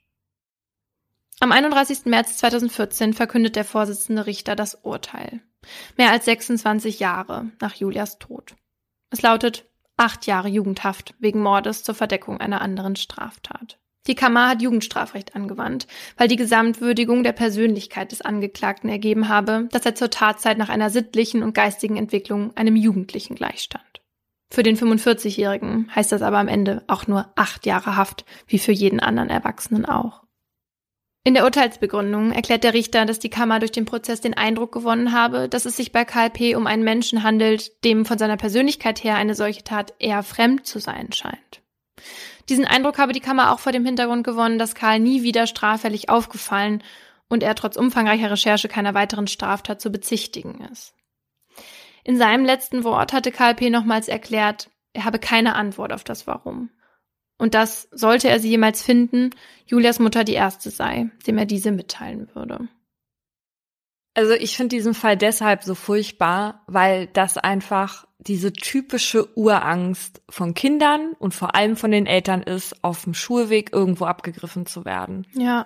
Also was ich für Diskussionen damals mit meiner Mutter hatte, wo ich da lang gehen soll und wo bitte nicht und nicht die Abkürzung durch den Park, weil zwischen meinem Zuhause und der Schule war nur der Park und da durfte ich aber nicht durchgehen dann und so. Und es ist halt genau das, ja. Ja, und jeder hat doch diese Abkürzungen gehabt und jeder ist ja. diese Abkürzung halt gegangen. Ja. Also eigentlich war dieser neue Hinweis ja gar kein neuer Hinweis, weil der hat ja eigentlich nur das bestätigt von damals. Mhm ja, die Person sieht so aus, wie man damals beschrieben hat. Ja. Die ErmittlerInnen, die sind sich sicher, dass hätten sie ja damals schon den Karl P. wirklich in Verdacht gehabt, dass sie ihn nicht sozusagen dingfest hätten machen können, hm. wenn er nicht gestanden hätte, weil sie ja damals noch nicht die DNA-Spur ja. hatten. Genau. Nee, klar. Ja. Ja, ja, aber ich sage ja nur, es ist kein neuer Hinweis. Also, mm -mm. also im Grunde genommen war ja alles schon da. Ja. Mir ist, während ich den Fall geschrieben habe, aufgefallen, dass ich schon länger nicht mehr so wirklich was über den Täter oder die Täterin erzählt habe. Also so, mhm, mhm, ne, weil ja, meist fokussiert man sich halt auch lieber auf das Opfer Und außerdem sind halt auch oft dieselben Geschichten dahinter sozusagen. Mhm. Und diesmal war das aber irgendwie ein bisschen anders und ich wollte mehr über Karl P. erzählen, weil ich das irgendwie bemerkenswert finde, dass er nach dieser Tat, obwohl das halt so eine bestimmte Tat ist, die oft von SerientäterInnen begangen wird, sich nie wieder was hat zu Schulden kommen lassen, beziehungsweise ihm das auch nicht nachgewiesen werden konnte. Die haben nämlich dann ganz viele alte Cold Cases in diese Richtung dann nochmal überprüft, weil sie dachten, mhm. der ist bestimmt nochmal straffällig geworden. Ja. Und dass er das irgendwie geschafft hat, so ein normales Leben irgendwie zu führen und dann, als er gestellt wurde, ja offenbar ein geläuterter Mann war in irgendeiner Form, weil er auch gesagt hat, von vornherein vor dem Prozess, er will das alles aufklären, er, er möchte das jetzt auch für die Familie machen und so weiter. Also so, das hatten wir halt noch nicht so häufig. Und dann finde ich auch wichtig, dass man mal so eine Geschichte erzählt. Vor allem jetzt sogar, wenn ich weiß, wie das in deinem Fall war, wo das sozusagen das Gegenteil der Fall war. Ja, Julias Fall war bei Aktenzeichen XY Teil von einer normalen Folge, obwohl er auch in einer Spezialausgabe der Sendung hätte laufen können, nämlich in Aktenzeichen XY ungelöst Spezial Cold Cases. Da werden, wie der Name schon sagt, nur sehr weit zurückliegende Mordfälle behandelt, bei denen eben, ja, wie in unseren beiden Fällen so Cold Case Units die Akten quasi wieder rauskramen. Es gibt aber auch noch andere Spezials. Seit 2011 zum Beispiel jedes Jahr die Sendung Wo ist mein Kind? Ähm, und die beschäftigt sich eben ausschließlich mit Fällen, in denen Minderjährige oder junge Erwachsene als vermisst gelten. Und da gibt's ja ziemlich viele Geschichten, die so anfangen wie die von Julia und eben Kinder, die von der Schule nie nach Hause kamen. Und oft sind in diesen Folgen dann die Angehörigen zu Gast im Studio, die dann das Publikum selbst auch um Hilfe bitten. Also diese Sendungen sind immer sehr emotional, kann ich schon mal hier eine Triggerwarnung geben. 2016 gab es dann erstmals ein Spezial mit dem Titel Vorsicht Betrug, in dem dann vor allem ja Fälle zur Prävention vorgestellt werden. Da sind dann Betroffene im Studio, die erzählen, wie sie von BetrügerInnen reingelegt wurden, so dass man als Zuschauerin quasi danach auf alles gewappnet ist. Und da gibt's jetzt am 31. März eine neue Ausgabe und da geht es unter anderem um einen Fall, bei dem ein angeblicher Mediziner übers Internet Menschen anleitet, sich selbst Stromschläge zu geben. Oh mein Gott. Was ist das für eine verrückte Scheiße? ja, aber gut, weißt du, ohne Aktenzeichen XY wüsste ich nichts davon. Ja, nicht, dass du da selber noch drauf reingefallen wärst. Eben. Da hätte dir mal jemand wieder versprochen, dass du mal wieder was fühlst. Ja, und 2018 strahlte das ZDF dann sozusagen noch ein Spezial vom Spezial aus, und zwar Vorsicht Urlaubsfalle. Das habe ich mir jetzt nicht angeguckt, aber das klingt schon sehr nach Servicebeitrag. Kabel 1. Ja. Und um sich quasi selbst zu feiern, wurde zum 50-jährigen Bestehen der Sendung ein Aktenzeichen XY gelöst Spezial eingeführt, in dem die Erfolgsgeschichten geteilt werden aber auch explizit über TäterInnen gesprochen. Und in diesen Spezials, davon gab es bisher drei, saß dann immer Lydia Benecke dabei und hat dem Publikum erklärt, was die TäterInnen angetrieben haben könnte und ja, den Fall nochmal aus einer psychologischen Sicht analysiert. So, und wer ist damals auf die Idee gekommen, so eine Sendung zu machen? Der Journalist Eduard Zimmermann. Und der hat die Sendung dann auch unendlich lange moderiert. Und der bekam dann deswegen auch den Namen Verbrecherjäger. Und weißt du, wie der noch genannt wurde? Mm -mm. Ganovenede.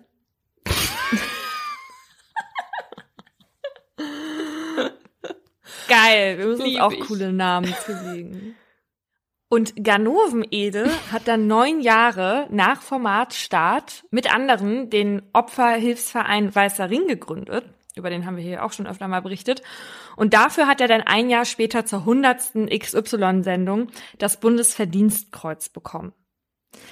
Also ein Moderator, der aufgrund seiner Crime-Sendung das Bundesverdienstkreuz als Preis bekommt, ja? Da sehen wir uns auch in der Reihe. Und wir müssen hier am Ende der Sendung nachher auf Knien kriechen, damit wir den Publikumspreis beim Deutschen Podcastpreis bekommen, für den wir uns selbst bewerben mussten. Ja, es ist traurig, wie sich das entwickelt. Was sind das für Zeiten?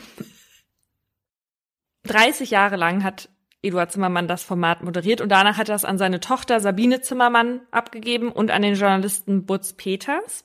Und seit 2002 moderiert Rudi Zerne das Format. Und 2018 klaute oder sagen wir mal borgte das Format Mordlust für circa zwei Folgen den Spruch Bleiben Sie sicher, weil die Moderatorinnen dachten, dass es sich um einen super Vorschlag einer Zuhörerin handelte, den man einfach so übernehmen kann. Das war ein bisschen unangenehm. Haben wir nicht sogar mal gesagt, der heißt Rudi Kerne? Ich glaube, das haben wir dann ähm, rausgestellt. Ja.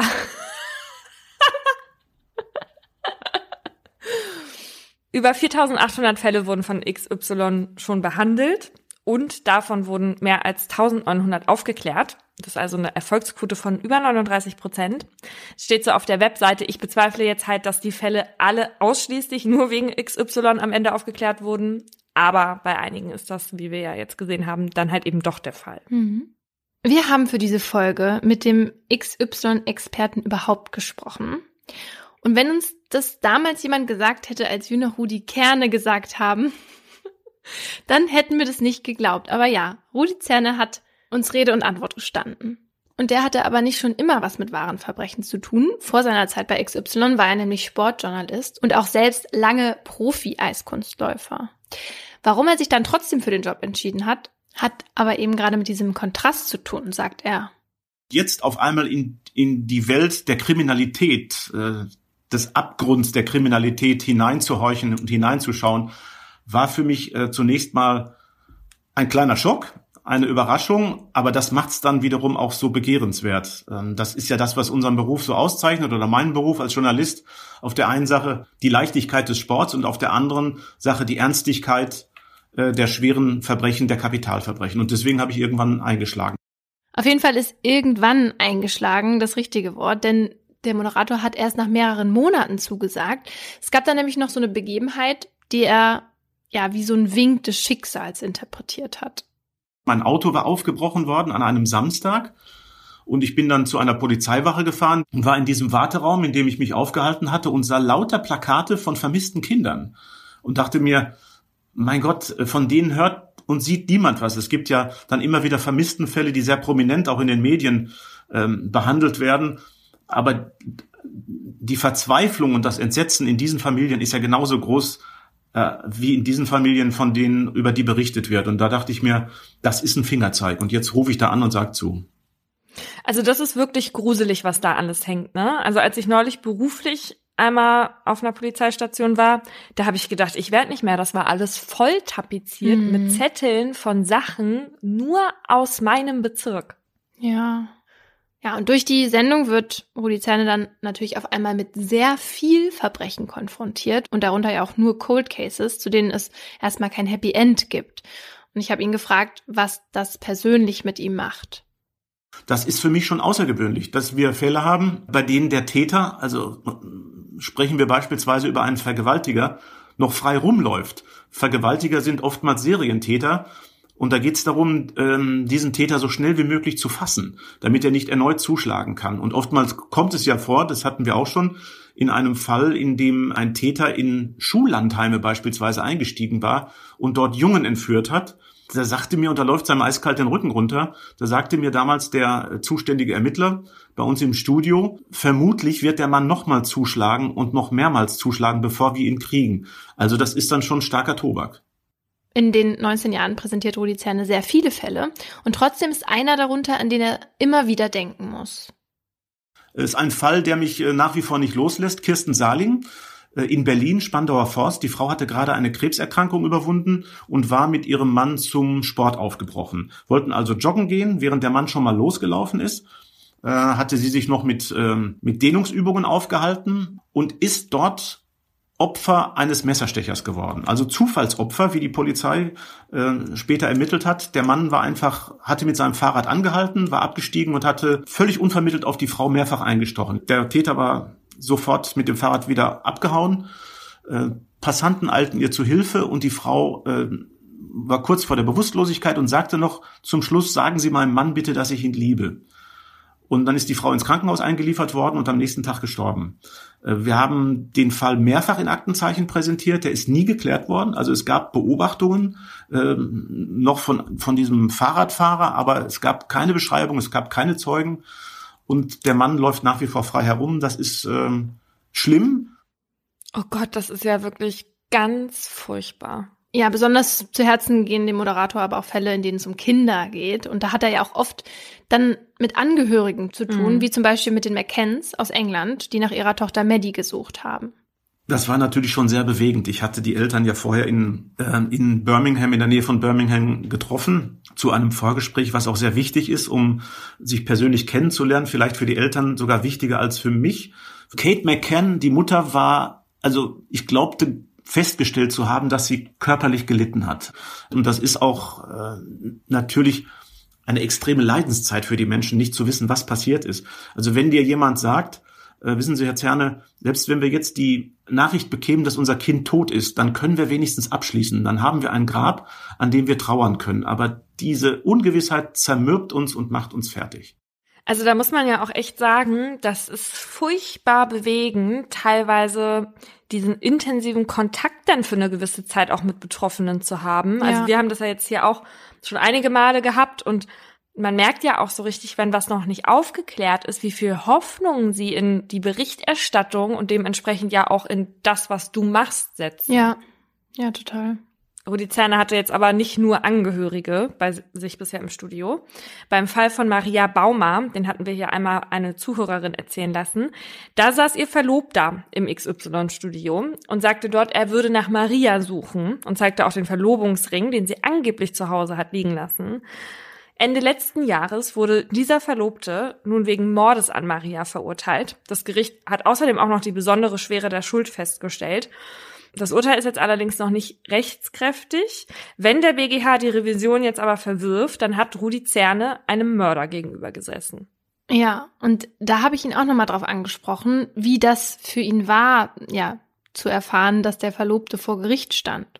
Also ich war da schon sehr erstaunt, um es mal vorsichtig auszudrücken. Äh, ich kann mich an dieses Vorgespräch erinnern, als wir äh, in einem kleinen, in dem Redaktionsbüro waren in Ismaning mit den Angehörigen, also damals mit der, mit der Mutter und mit eben jenem Verlobten gesprochen hatten, der wirkte schüchtern, bescheiden und zurückhaltend und betroffen. Also so gesehen hat der geschauspielert und uns perfekt was vorgemacht. Das war dann schon sehr erstaunlich. Rudi Zerne wurde übrigens selbst mal verhaftet. Das ist aber eine andere Geschichte. Die erzählt euch dann selbst die Tage auf Instagram bei Mordlos der Podcast. Ich finde ja, Rudi Zerne ist so eine von diesen Personen. Also wenn mir da jemand sagen würde, den mag ich nicht, nee. dann würde ich menschlich an dieser Person zweifeln. Ja, voll. Ich war ja jetzt nicht dabei bei dem Interview. Hast du denn meine Frage gestellt? Hast du bitte sagt, dass du es gemacht hast? Sag doch noch mal bitte, wie die Frage war. Ich also eigentlich wollte ich das Interview mit Rudi Zerne ganz gerne machen und dann war ich aber verhindert und meine letzte Frage an Rudi Zerne wäre gewesen, wann er denn gedenkt, in Rente zu gehen und uns die Sendung zu überlassen. Und Laura hat gesagt, die stellt sie nicht. war ich ganz traurig. Ja, ich hatte aber dann doch relativ viel Druck von Paulina bekommen und dann ja. hab ich, ja, ich wollte dann erstmal gucken, wie läuft denn das Gespräch so, aber es war halt eben sehr freundlich und dann habe ich halt versucht, die Frage nicht ganz so dreist zu formulieren. Was dreist? Eine normale Frage. und das hat sich dann so angehört. Und ähm, nächstes Jahr ist dann ja quasi schon ihr 20-jähriges Ja. Und ähm, also wir eine, meine Kollegin und ich, wir würden uns natürlich anbieten, wenn Sie mal keine Lust mehr haben, Ihre Nachfolgerin zu sein. Ja, ja, ich bestimme das nicht. Sie können ja mal ein gutes Wort für uns ein. Ja, ich glaube, Sie haben gute Chancen. Ich glaube, Sie haben gute Chancen. Ja, gute Chancen. ja. Das ist doch geritzt jetzt. Voll. Finde ich gut. Also es wurde wahrscheinlich schon verhandelt. Ich fand deine Fragestellung auch gut. Ähm, also vielleicht, also und meine Kollegin und ich, also wir. also, oh mein Gott, ich habe so Angst. Und auch nur, wenn sie keine Lust mehr hat. ja. Aber nee, also das war wirklich ernsthaft ein total nettes Interview und auch mal ein bisschen abwechslungsreicher, weil er auch viele Fragen gestellt hat, auch zu Mordlust und wie wir arbeiten. Äh, wir können tauschen. Ja, das habe ich nämlich auch gedacht. Wenn wir dann das übernehmen, kann er die Urlaubsvertretung hier sein. Aber das kannst du ihn dann diesmal fragen. Ich mache das Ding fest hier. Also sollten wir das dann übernehmen, dann hoffe ich natürlich, dass die Zusehenden weiterhin so fleißig anrufen und Hinweise geben, weil darauf ist diese Sendung ja im Grunde genommen angelegt ne, und auch angewiesen. Mhm. Und ich glaube, das ist auch so ein bisschen der Erfolg dieser Sendung, weil also dieses aktive Mitmachen, dieses Ich kann einen Beitrag leisten, ich glaube schon, dass das viele auch anspornt, auch einzuschalten alleine. Und es ist halt auch so, dass während der laufenden Sendung dann halt auch viele Hinweise eingehen. Also beim Fall von Lolita, da waren es halt 76 und mhm. einer davon war halt eben dieser Volltreffer. Es gab aber auch schon den Fall, dass es so einen Volltreffer-Hinweis gab und die Polizei dem dann aber nicht nachgegangen ist. So war das bei Marvin. Er ist 13 Jahre alt, als er plötzlich verschwindet und über zwei Jahre lang gibt es gar keine Spur von ihm, bis der Fall bei Aktenzeichen XY gezeigt wird. Und nach einem Bericht des Innenministeriums hatte eine Frau nach der Sendung den Hinweis gegeben, wo sich der Junge aufhalten würde. Sie sagte, er werde von einem Mann in Recklinghausen festgehalten, der ein Pädophiler sei, oh sagte oh sie. Und offenbar war auch der Name des Mannes dann bekannt, der kurze Zeit später sogar wegen Besitzes von Kinderpornografie verurteilt wird. Und trotzdem landet dieser Hinweis offenbar ohne weitere Ermittlungen bei den Akten Akten, meldet zumindest die DPA. Und erst Monate später findet man Marvin dann zufällig bei einer Razzia in der Wohnung und der Junge kauert in dem Moment im Schrank, Nein. als die Polizeibeamtinnen die Wohnung stürmen. Und jetzt ermittelt die Staatsanwaltschaft wohl gegen die Polizei. Oh. Das Urteil gegen den Mann ist aber auch noch nicht gefällt, also alle Informationen sind erstmal unter Vorbehalt. Also, nee. Wenn man sowas hört, denkt man sich doch nur, wie kann das sein? Der Name stand schon fest und die, die hätten mhm. ihn da rausholen können. Und leider hat man immer mal wieder mit solchen Fällen zu tun, wo irgendwie der Schlüssel zur Lösung ganz nah liegt und man den irgendwie nicht sieht, warum auch immer. Nicht so viel Polizeikritik, wenn wir bald XY moderieren, arbeiten wir eng mit denen zusammen. XY möchte Menschen, die zur Verbrechungsbekämpfung beitragen, auch belohnen. Und deswegen gibt es den XY-Preis für Zivilcourage. Und 2020 hat den unter anderem ein Mann bekommen, der gesehen hat, wie ein Typ aus der Nachbarschaft, der ihm schon länger unangenehm wegen Beschimpfungen und sowas aufgefallen war, mit einem kleinen Mädchen an der Hand lief. Und das kam ihm irgendwie seltsam vor. Und dann hat sich das Mädchen umgedreht und das bestärkte ihn dann so in seinen Gedanken, äh, hier stimmt was nicht, ich muss jetzt die Polizei rufen. Und er folgte dann dem Mann auch währenddessen und verriet der Polizei, wo er sich aufhielt. Und als die dann eintraf, da stand der 65-Jährige schon entkleidet vor dem sechsjährigen Mädchen. Ja, denke ich mir, ja, ja. Sowas sollte man immer machen. Wie gut ist dieser Mensch, dass ja. er die Polizei angerufen hat? Ja. Weil ja. ich glaube, ganz oft sagt man dann einfach so, ach, das ist bestimmt der Onkel oder man will das mhm. ja gar nicht wahrhaben, aber es ja. ist wirklich so wichtig und deswegen hat er auch diesen Preis verdient und sowieso finde ich super, dass es halt, ja, dass man zeigt, dass sowas toll ist und dass sowas auch zu machen ist. Mhm. Aktenzeichen XY gehört ja jetzt quasi zum Fernsehen dazu, wie die Tagesschau auch. Aber das war am Anfang alles nicht so akzeptiert. Zumindest gab es beim Start vor 54 Jahren richtig viel Kritik, vor allem von den Kollegen und Kolleginnen beim öffentlich-rechtlichen Rundfunk. Da war nämlich dann von Menschenjagd die Rede und auch davon, dass die Sendung eigentlich zur Fahndung von GewaltverbrecherInnen eigentlich gar nicht geeignet sei. Und wer anfangs auch besonders laut gewettert hat, ist niemand Geringeres als Ulrike Meinhoff, die, bevor sie RAF-Terroristin war, Journalistin war. Und sie forderte nämlich unter anderem, Zitat, dem Fernsehsheriff das Handwerk zu legen. Mhm. Und als die Meinhof dann unter die Terroristen und Terroristinnen gegangen ist, stand Eduard Zimmermann auch tatsächlich plötzlich auf der Todesliste der RAF und brauchte ab da dann jahrelang Polizeischutz. Das ist so krass, einfach nur weil du eine Aufklärungsarbeit leistest dann so ins Visier von solchen Menschen gerätst, ja. Ja, ja, da, bei der hat auch nichts Sinn gemacht. Für das breite Publikum ist aber wohl eher so das größere Problem am Anfang, dass sie einfach von der Sendung Albträume bekommen, weil es halt eben nicht der gewohnte Krimi mit Happy End ist.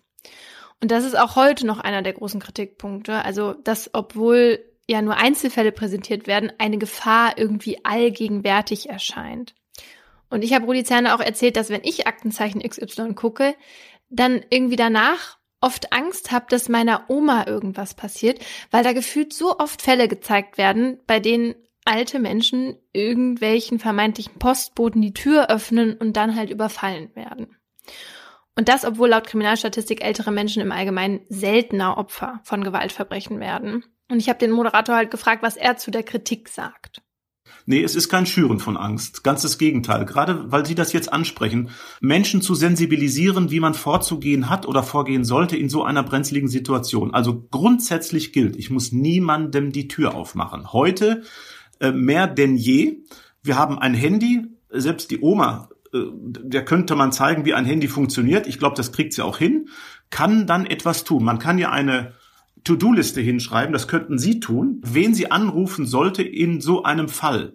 Ja, also beispielsweise Ihre Nummer aufschreiben, das zuständige Polizeirevier, äh, die 110 aufzuschreiben. Ich muss auch, selbst wenn da jemand mit dem Polizeiwagen vor der Tür steht, muss ich dem nicht aufmachen. Also das ist auch was, womit wir uns immer auseinandersetzen müssen. Mhm. In fast jedem Interview, was wir irgendwie geben, werden wir immer mit den Kritikpunkten konfrontiert, also genau wie XY. Und wir haben ja auch ein paar HörerInnen, die uns geschrieben haben, dass sie durch dieses Hören von True Crime mehr Angst haben. Ja, und ich sehe das an mir auch, jetzt wo ich einen neuen True Crime Podcast gefunden habe, den ich sehr gut finde und quasi jeden Tag höre, dass ich auch schon wieder mehr so bin, also das würde ich nicht machen, das würde ich nicht machen, das würde ich meiner nicht existenten Tochter verbieten und so. Also ich merke ja. das an mir auch. Okay, das ist, also das ist seltsam, weil eigentlich sind wir ja so, also für mich hat sich Kriminalität und Verbrechen haben sich so krass entmystifiziert, seitdem ich das mache, weil ich so viel jetzt darüber weiß und ich war vorher super ängstlich, mhm. also wirklich super ängstlich. Als ich das erste Mal alleine gewohnt habe, was ja jetzt auch erst ein paar Jahre her ist, da musste ich erstmal mit kämpfen, so. Aber für mhm. mich ich habe einfach irgendwie mehr Sicherheit gewonnen, weil ich jetzt weiß, wie das alles funktioniert, warum Menschen das machen und so. Es ist nicht mehr so das große schwarze kriminelle Loch. Ja, und aber auch, weil du von den Zahlen weißt und von den Wahrscheinlichkeiten, mhm. ne? Ja. Und ich glaube, das ist auch so das Problem von True Crime Formaten, dass man da als Konsument oder Konsumentin das Gefühl kriegt, hier würde Realität abgedenkt, ne? Weil es ist ja True Crime. Und es ist ja auch wahre Fälle. Aber nur weil man dann halt jeden Tag einen neuen Podcast mit einem neuen Fall hört, heißt das ja nicht, dass das halt in diesem Rhythmus dann auch im wirklichen Leben passiert. Ja. Deswegen kommen wir halt ja auch nur alle zwei Wochen raus. ja. Und das muss man sich halt so vor Augen führen und dann macht es einem am Ende auch keine Angst. Aber das ist so eine Transferleistung, die ich ja dann eben offenbar auch nicht immer schaffe, wenn ich meine, wenn ich mich voll höre mit True Crime Podcast. Aber das ist halt nun mal so. Anderer Punkt. Manche sagen, dass Formate wie XY oder auch Mordlust der eigenen Unterhaltung dienen und teilweise sogar, dass man sich an dem Leid anderer ergötzen würde. Also und da finde ich alleine die Vorstellung von jemandem, der sich die Sendung anmacht oder den Podcast hört und sich sagt, toll, jetzt höre ich mir mal an, wie jemand aufgeschlitzt wird, finde ich völlig absurd. Da, also, dass man das als so als Unterhaltung nimmt, weil weil es mir dann irgendwie Spaß bringt, das zu hören. In dem Sinne Unterhaltung. Aber ganz ehrlich, zu mir meinte noch nie jemand, dass er True Crime konsumiert, weil er es irgendwie geil findet zu hören, wie jemand aufgeschlitzt wurde oder so. Also ich sehe unseren Podcast ja eher so als Informationsquelle und als Aufklärungsquelle. Und dann würde ich sagen, ja, das ist in einer gewissen Art Infotainment. Auf jeden Fall ist es Infotainment. Weil wir das natürlich alles anders verpacken. Weil wir sind ja nicht die Nachrichten. Das ist richtig. Dadurch, dass die Fälle ja so realitätsnah nachgestellt werden, wird der Sendung auch immer mal wieder vorgeworfen, potenziellen TäterInnen Anleitung zu Verbrechen zu geben oder die zumindest auf Ideen zu bringen. Der Medienpsychologe Peter Witusch, würde ich ihn jetzt nennen, sieht die Gefahr vor allem darin, dass gezeigt wird, dass TäterInnen davonkommen. Also, dass es quasi das perfekte Verbrechen vielleicht doch gibt.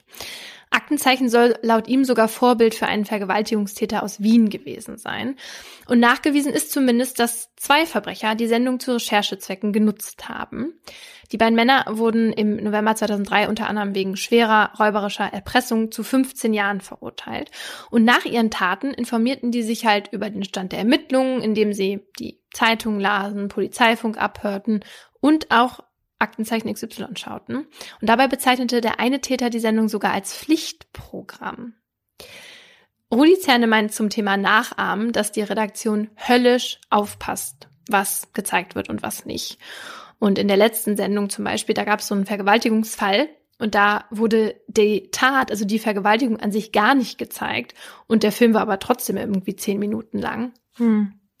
Und das habe einmal damit zu tun, dass das für die Zusehenden manchmal dann echt irgendwie zu hart wäre, das zu zeigen, aber auch, weil es sie nicht weiterbringen würde. Das fände ich auch irgendwie pietätslos, eine Vergewaltigung so komplett darzustellen, aber darum geht's doch auch eigentlich gar nicht, oder? Also es geht ja nicht darum, dass sich da jemand abguckt, wie man jemanden vergewaltigt, sondern wie man mit der Tat davon kommt. also weil es wird ja immer von Taten berichtet, die nicht aufgeklärt sind. Ja, auf jeden Fall das, aber die Sorge ist auch da, dass Menschen überhaupt erst auf die Idee kommen, Taten zu begehen und wenn die quasi sehen, was da alles möglich ist. Aber ja klar, für das Publikum ist es am Ende nicht wichtig, wie genau jemand zu Tode gekommen ist, sondern ja, wie der Täter oder die Täterin zum Beispiel aussah oder wo das Ganze stattgefunden hat.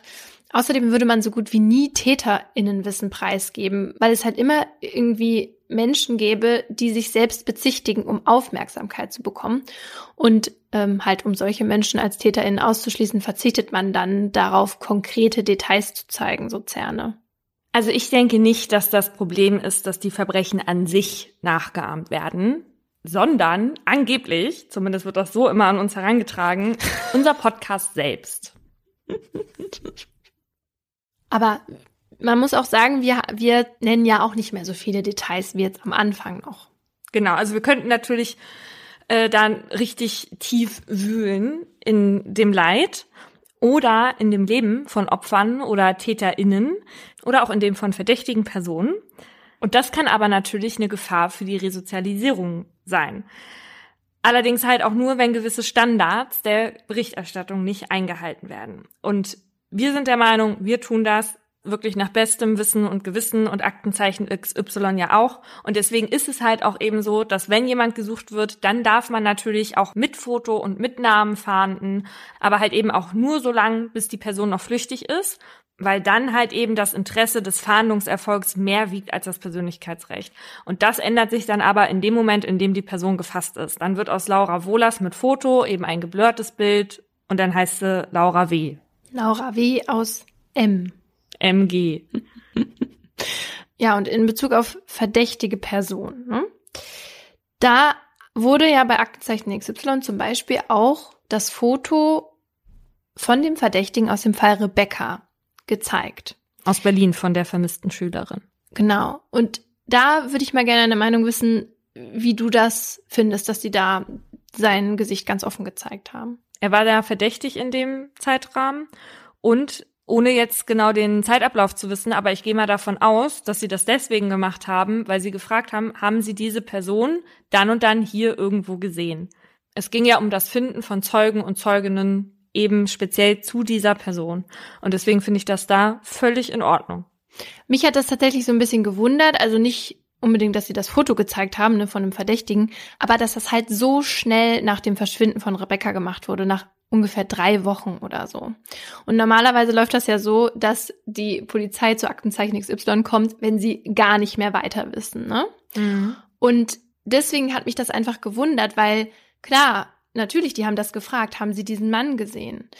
Aber hätten sie das denn machen müssen oder hätten sie erstmal im Umfeld alles abklappern können, das, was sie normalerweise auch machen, ohne das jetzt nach drei Wochen schon der ganzen Republik zu zeigen. Das ist für mich so ein bisschen die Frage, ob man, weil das habe ich vorher halt noch nicht so gesehen. Ja, das kann sein. Allerdings wissen wir ja auch nicht so wirklich, ähm, ob sie das nicht getan haben und einfach da schon nicht weiterkamen. Ja, das haben sie bestimmt getan, aber, ja, aber nach drei Wochen kann man ja nicht sagen, man ist da jetzt noch nicht weitergekommen. Naja, aber wenn sie da mit so viel Mann dran waren, und das war ja auch echt ein medienwirksamer Fall, und ich meine, vielleicht hatten sie ja auch immer noch die Hoffnung, dass Rebecca lebt, ja, Hm. und sie sie dann eben schnell finden. Also da bin ich jetzt voll bei XY. Das finde ich in diesem Fall okay, wenn auch natürlich schwierig für die Person, aber okay. Es gibt aber andere True Crime Formate, die debattieren dann halt stundenlang darüber, ob ein Verdächtiger, aber zu Recht bisher nicht verurteilter, es nicht doch gewesen sein könnte und wie seine Vergangenheit war, welche sexuellen Vorlieben die Person hat. So, und dann wird mit ehemaligen Liebschaften gesprochen und da muss ich einfach sagen, also das finde ich geht mir denn da zu weit, ja, wenn Hm. ich finde, so in dem Privatleben rumwühlen, das kann man halt mit einer verdächtigen Person, gegen die man nichts in der Hand hat, nicht machen. Nee, weil man halt das Leben im Zweifel zerstört damit von der Person. Ja. Und man weiß eben nicht, ob die Person das war. Also welches Recht hat man? Mhm. Ja, da muss man super aufpassen, finde ich. Also auch, dass man da nicht selber in Grund und Boden geklagt wird, ne? Weil ich meine, das würde ich ja natürlich machen als die Person. Mhm. Wir haben neulich auch eine Nachricht von einer Zugehörigen eines Täters bekommen. Und ich sage jetzt nicht welcher Fall und ich sage auch nicht in welcher Beziehung die zueinander stehen, weil die Person das halt auch echt nicht wollte. Aber sie meinte, sie hat halt die ganze Zeit, als sie wusste, um welchen Fall es geht, die Luft angehalten, weil sie so Angst hatte, dass wir den richtigen Namen nennen oder irgendwas Grenzüberschreitendes machen. Und sie hat uns halt nachher diese Nachricht geschrieben, weil sie halt voll erleichtert und dankbar war, dass wir das nicht getan haben, weil halt auch ihr Leben in dem Moment Ja, dann davon betroffen gewesen wäre, obwohl sie ja nichts damit zu tun hat. ja. So, und auch die Menschen muss man halt auch mit schützen. Am Anfang war noch so eine Sorge von ähm, KritikerInnen von der Sendung, dass jeder und jede plötzlich da anrufen und irgendjemanden falsch beschuldigen. Und dass dann einfach die Leute von der Straße weg verhaftet werden, sozusagen. und dazu hat mir Zerner aber erzählt, dass man da schon aufpassen würde, dass sowas nicht passiert und quasi sorgfältig prüft, wer denn da anruft und dann natürlich auch nicht mit einem Polizeiwagen vorfällt, sondern erstmal im Umfeld ermittelt und so weiter. Ja, also und da finde ich auch, das liegt ja nicht in deren Hand. Ne? Also wenn da jetzt jemand sich selber strafbar macht, weil man jemand anderen beschuldigen möchte, da, da, sowas gibt's halt. Ja. Oder halt, wenn jemand aus Versehen die falsche Person beschuldigt. So geschehen. nämlich 2012.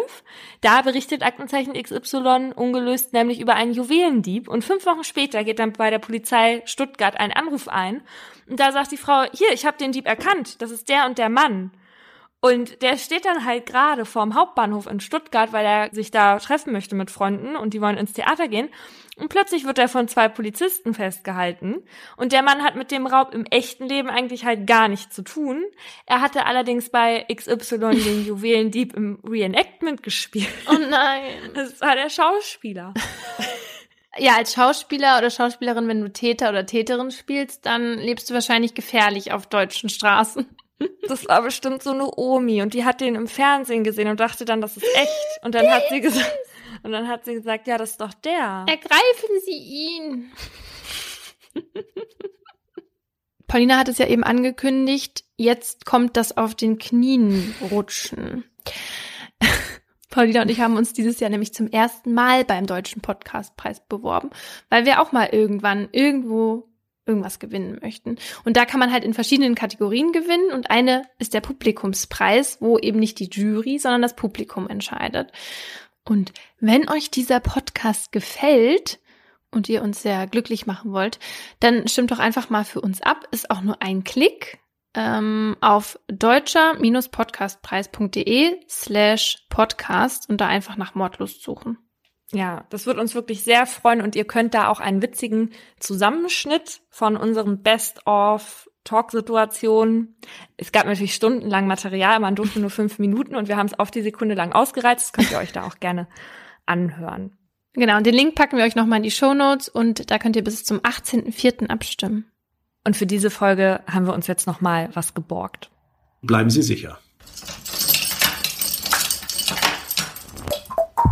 Das war ein Podcast von Funk.